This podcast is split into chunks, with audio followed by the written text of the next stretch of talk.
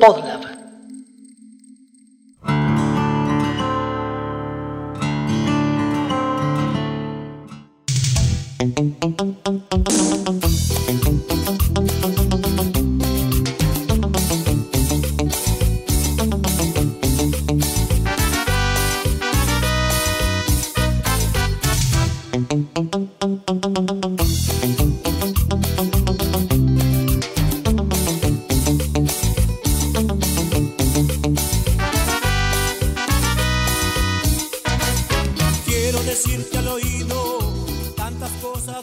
sé si sos músico o no. No sé si tocas un poco algún instrumento o no. No sé si escuchás música nada más. Supongo que algo con la música te pasa si estás escuchando esto. Sea lo que sea, te gusta el rock, te gusta el tango, te gusta el pop, te gusta el jazz, te guste cualquier género, yo estoy seguro que esta canción la conoces bien. Podés cantar una frase, algún momento, no sé, quizás tarareás el riff, pero la conoces. Seguramente la bailaste, depende de si vas o no a fiestas, pero si no la escuchaste de fondo, la conoces. Ahora la pregunta es, ¿este tema es tan conocido, tan famoso y tan popular como por ejemplo, no sé, pienso en cosas muy famosas de los últimos cinco años, La Berizo, Paulo Londra o Tambiónica, por dar ejemplos al azar. ¿Son iguales de conocidos los hits de estos grupos, por ejemplo, que este tema? ¿Y por qué me pregunto esto? Porque lo que me estoy preguntando en realidad, y quiero reflexionar en este capítulo, es qué es la música popular. Para eso tenemos que ver qué es popular, ¿no? O sea, el término. Ahora vamos a ir a eso. Pero si vos escuchás tango, o escuchás folclore, o escuchás rock, obviamente si escuchas cumbia también, este tema lo conoces seguro. Pero quizás no pasa así. Al revés, a la inversa, ¿no? Entonces vamos a pensar un poco eso. Vamos a pensar en por qué conocemos más un género o una canción que otro, más allá de cuánta gente lo escuche o cuántos discos venda. Y tratar de definir qué es música popular. Y si eso realmente tiene que ver con la cantidad de veces que se escucha y lo famoso que es o no. Vamos a contraponer el término popular con otro término que es masivo. Y vamos a pensar un poco en ambos dos y qué es uno y qué es otro. Y qué significan para la cultura de nuestro país.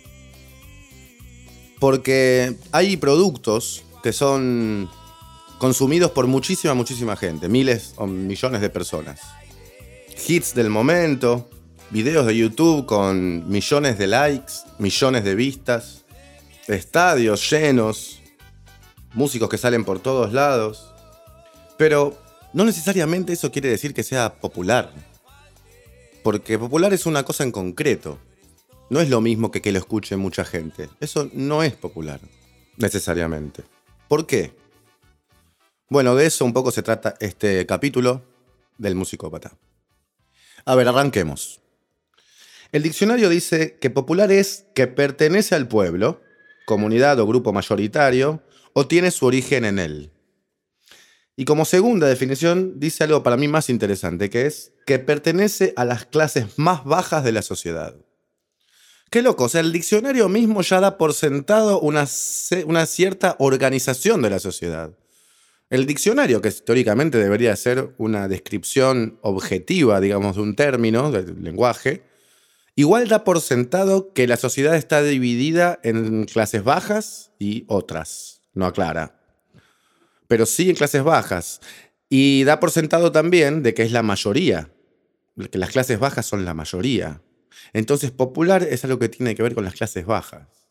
No me parece muy loco eso. Me parece muy loco que el diccionario lo dé por sentado. Me parece muy loco también eh, darnos cuenta que la expresión mayormente de una cultura, o sea, lo que, lo que expresa la cultura, tiene que ver en realidad con las clases bajas.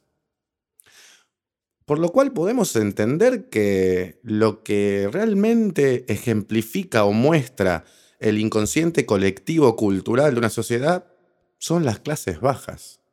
Bien, por otro lado, El diccionario dice que masivo es que actúa o se hace en gran cantidad. Bien, esto clarifica un poco, porque masivo pasa a ser simplemente algo que tiene mucha cantidad. O sea, en este caso, mucha gente que escucha a un grupo. Entonces, partamos a pensar con esos dos términos contrapuestos. Popular como algo de las clases bajas, del pueblo, y masivo simplemente como mucho, algo que tiene mucha cantidad. Y de ahí empecemos a pensar qué es entonces popular y qué es, en todo caso, masivo. Escuches la música que escuches, seas músico o no, esto que está sonando ahora lo vas a conocer seguro. Sí o sí, juego plata. Es una samba. Yo no le canto a la luna. ¿Viste? La conocías. Y la conocías aunque no seas escucha de folclore. Te la cantó alguien cuando eras chico, escuchaste a alguien en algún momento, de alguna manera te vino esta canción. Y eso entonces es porque el folclore es popular. ¿Es masivo? Sí, también. Depende. Quizás depende del momento, depende de dónde. Seguramente sí en el interior y en algunos puntos, sobre todo en el centro o en el norte. Quizás más que en el sur. Pero en todo el país no se puede negar que es popular. Porque sale de las clases bajas.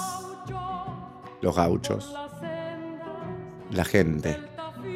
La gente siempre son las clases bajas.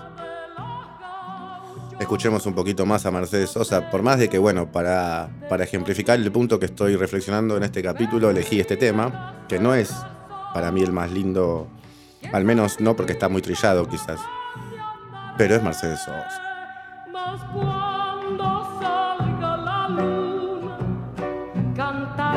Vamos a dejar cantaré. que cante un poquito.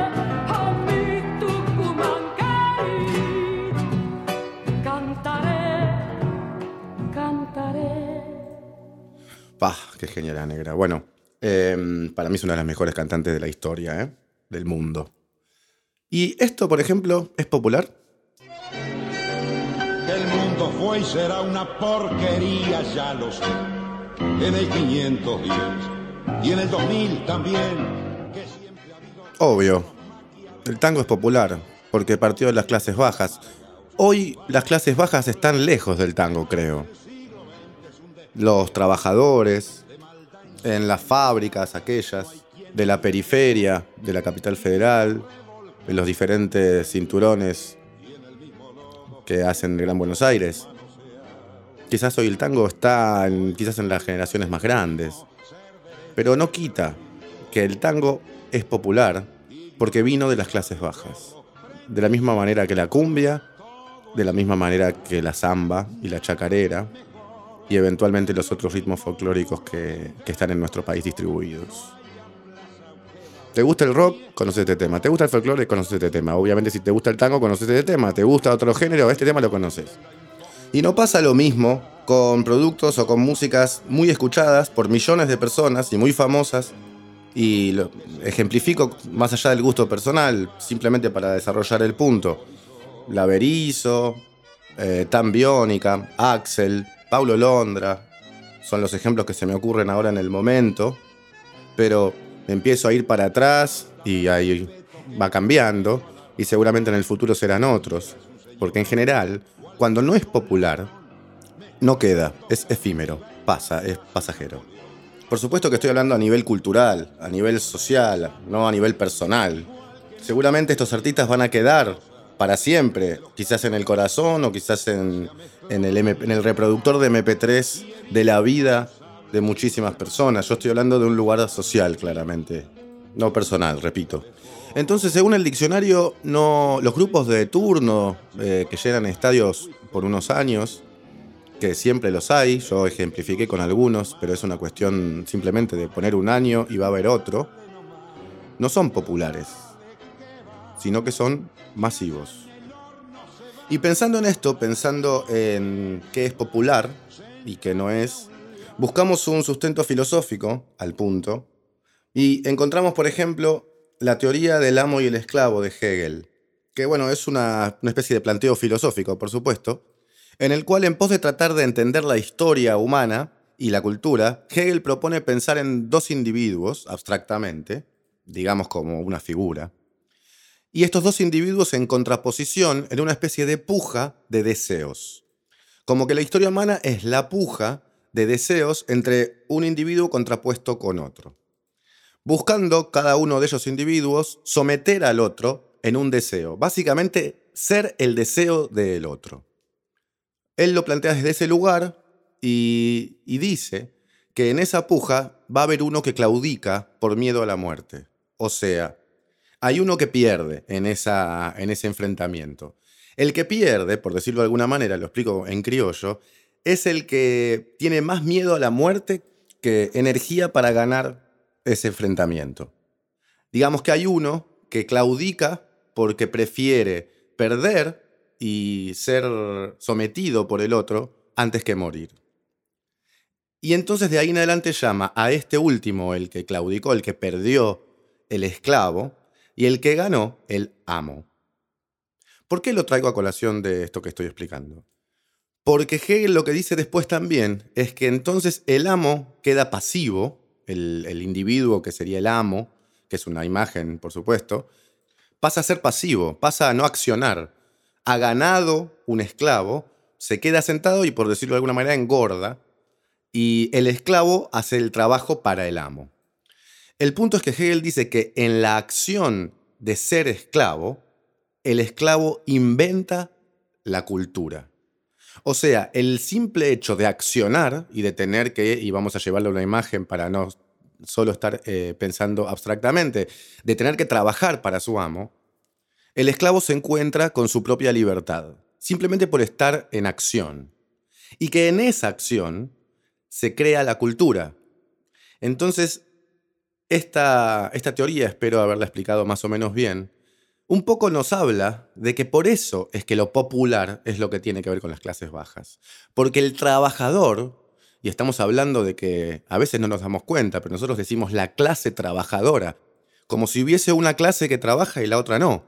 Bueno, quizás algo de eso hay, por algo decimos clase trabajadora. Y el punto es, y ahora vuelvo a, a la música y a lo que estaba hablando al principio, que el trabajador el esclavo, según la teoría de Hegel o el planteo, es el que inventa la cultura por el simple hecho de accionar y de vivir, digamos, y no estar simplemente esperando que los problemas o las necesidades sean resueltas por otro como el amo. Interesante, ¿no? Entonces, de ahí viene también, y podemos ahí sumarlo al diccionario que decía que lo popular es lo que tiene que ver con las clases bajas. También podemos pensar eh, coloquialmente cuando decimos aprecio popular, como diciendo que es barato, como diciendo que el pueblo no puede enfrentar ciertos gastos. Pero al mismo tiempo es el pueblo el que inventa la cultura. Lo dice el diccionario, lo dice Hegel, y lo estoy desarrollando yo acá desde el punto de vista de la música. Volvamos a la música. Entonces podemos decir que todos conocen el tema de Antonio Ríos, que puse al principio, que para mí es un temazo, dicho sea de paso. Asterisco. Además, este tema de Antonio Ríos, Nunca me faltes, tiene algo que en otros podcasts yo vine pidiendo, que es partes instrumentales. Si nos ponemos a analizar, después de la parte cantada, esta, viene música instrumental. Sí, lo que veníamos pidiendo que en el medio de dos partes cantadas haya solo una parte instrumental. Gracias Antonio Ríos, aguante la cumbia. Bueno, vuelvo a ponerme serio y lo que decía es que todos conocen el tema de Antonio Ríos, todos conocen Luna Tucumana, todos conocen Cambalache. ¿Por qué? Porque son música popular, aunque no necesariamente masiva. Sandro, obvio, no podía faltar en este capítulo.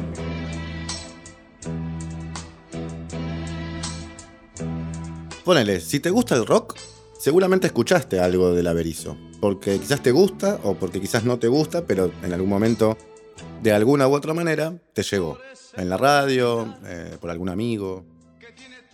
Pero si escuchás folclore, tocás folclore o te dedicas al folclore, te gusta escuchar música y escuchás folclore, quizás no conoces el último hit del Averizo. Si te dedicas al tango o escuchás tango, es posible que quizás no hayas escuchado el último tema de, no sé, Paulo Londra. Entonces hay un par de conclusiones bastante interesantes acá. Primero que es que lo popular, o sea, lo que tiene que ver con las clases bajas, nos llega a todos. Y no tiene que ver con que lo escuche mucha gente, sino con que son las clases bajas, porque son la mayoría. Hay una lectura sociológica que hago inevitablemente, que es que nosotros o nuestra cultura es lo que las clases bajas son en última instancia.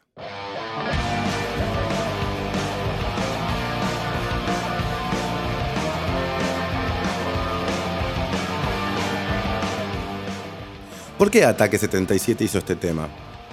Si no tiene que ver con el punk o el hard rock, si se quiere.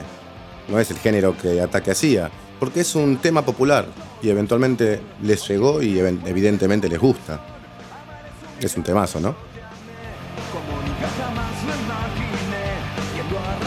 Entonces la ecuación acá es un grupo muy conocido haciendo un hit popular. Y no creo que a la inversa se dé de la misma manera. No creo que sea lo mismo que Gilda haga un tema de Ataque 77. Porque el punk acá no es música popular. Por más de que Ataque esté buenísimo. ¿Y este tema? No debemos de pensar que ahora es diferente. Ah, ¿habías escuchado la versión original? Momentos como este quedan en mi mente. Esto sería música romántica, ¿no? Franco Simone Todos conocemos el tema o por Gilda o por Vicentico. Entonces, la música romántica, digamos, es música popular. Antes había puesto Sandro, ¿no? Ahora Franco Simone. Mi opinión personal es que hay temas hermosos, románticos, o sea, de música popular, romántica, como esta. Y después, bueno, cada tema tiene los, la instrumentación y la forma de interpretación que refleja al sector al cual representa o apunta. Si ese sector no es el nuestro, seguramente quizás a mí me parecerá que este tema de esta manera no me gusta tanto, me, quizás me puede gustar más de otra manera, pero hay algo muy interesante más allá de este capítulo, que está bueno también poder analizar las canciones por fuera de la forma en la cual son producidas o, o arregladas o tocadas, la canción en sí. O sea, es lo mismo que pensó Ataque cuando hizo el tema de Gilda, o lo que hizo Gilda cuando arrancó este tema, o Vicentico cuando arrancó este tema. Las canciones están en un lado y la forma de ser hechas, producidas, arregladas, están en otro. Pero la música romántica también es música popular, al menos en Latinoamérica, o en Italia como este tema. Y nosotros tenemos acá en Argentina muchos italianos, entonces eventualmente este tipo de música también nos es cercana, como, como música de nuestros abuelos o como algo familiar. Porque también somos descendientes de italianos, pobres. Yo creo que los italianos de clase alta no escuchan Franco Simone. Seguramente escuchan Vivaldi, Verdi o otras cosas. Para nombrar eh, músicos clásicos italianos, ¿no? El punto es que Ataque hizo una versión de un tema de Gilda, este tema lo hizo Gilda, lo hizo Vicentico. Y así podemos seguir buscando ejemplos. Pero la música popular se expande. La música popular está abajo de todos nosotros. Lo tenemos todos. ¿Te gusta el jazz? Hagas jazz. ¿Te gusta el rock? Hagas rock. ¿Te gusta el, tango, el folclore? Hagas música, no hagas música. La música popular la tenemos metida. Hago un link con lo que dije también en el, en el capítulo Bajada de Línea, que es el episodio 1 en el cual decimos que, dije, perdón, que la música te, viene aunque no quieras, que es el único arte que lo, lo incorporás simplemente por existir, en esta sociedad al menos, pero me animaría a decir que en cualquier sociedad, porque alguien que se pone a aplaudirte, a cantarte al lado, eh, un bereber o un chino, igual está haciendo música, no es lo mismo, no pasa lo mismo ni con el cine, ni con la fotografía, ni con la literatura, tenés que sentarte a leer un libro, bueno, etcétera. Escucha ese, ese episodio. Pero el punto es que la música popular es inherente a todos. Lo tenemos todos. La tenemos todos adentro. Sí, como Toti Pazman. Y eso es porque viene de las clases bajas. Porque las clases bajas son las que definen qué es el pueblo. cualquier análisis político que te brinde o que te dispare este razonamiento corre por tu cuenta. Porque popular como clases bajas lo dice el diccionario, no lo digo yo. Bueno, y Hegel también, ¿no? En su planteo que mencioné antes. Pero bueno, si hablamos de música popular, o sea, de pueblo, tenemos que hablar de diferentes pueblos, porque acá en Argentina podemos decir que el jazz no es popular, pero en Estados Unidos sí, o al menos en alguna parte, en New Orleans o, en Mississippi, ponele.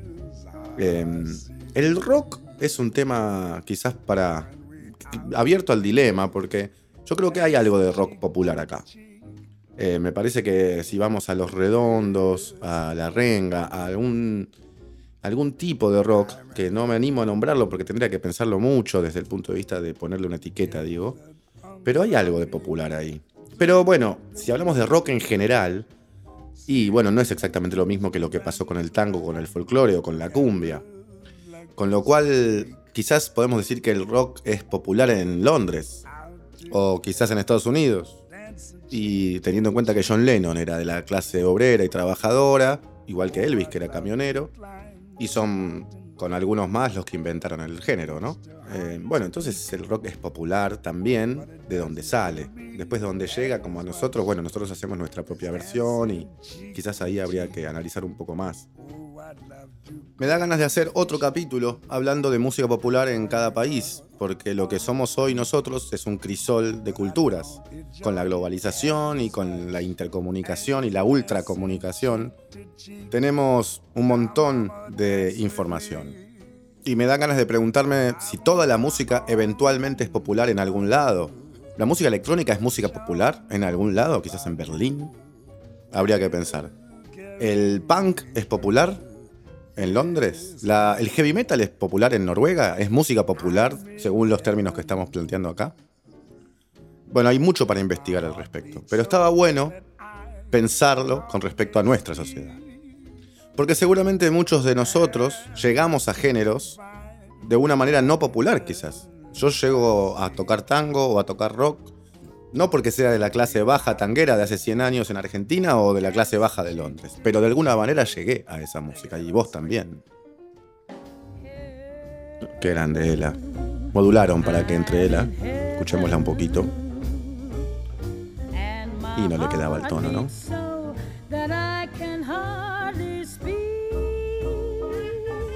Pero bueno, el punto es que las clases bajas son las que dominan la escena cultural y las que imponen cosas, en este caso géneros o músicas, que quedan para siempre.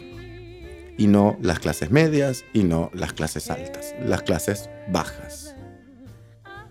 Me parece que pensar esto y extenderlo a otros lugares del pensamiento y de la sociedad es interesante. No quiero marcar por más que creo que lo hago sin querer, pero no es mi intención al menos marcar una, tendencia ni estética, ni, ni, ética, ni política, mucho menos, sino analizar un poquito qué pasa con la cultura eh, en una sociedad.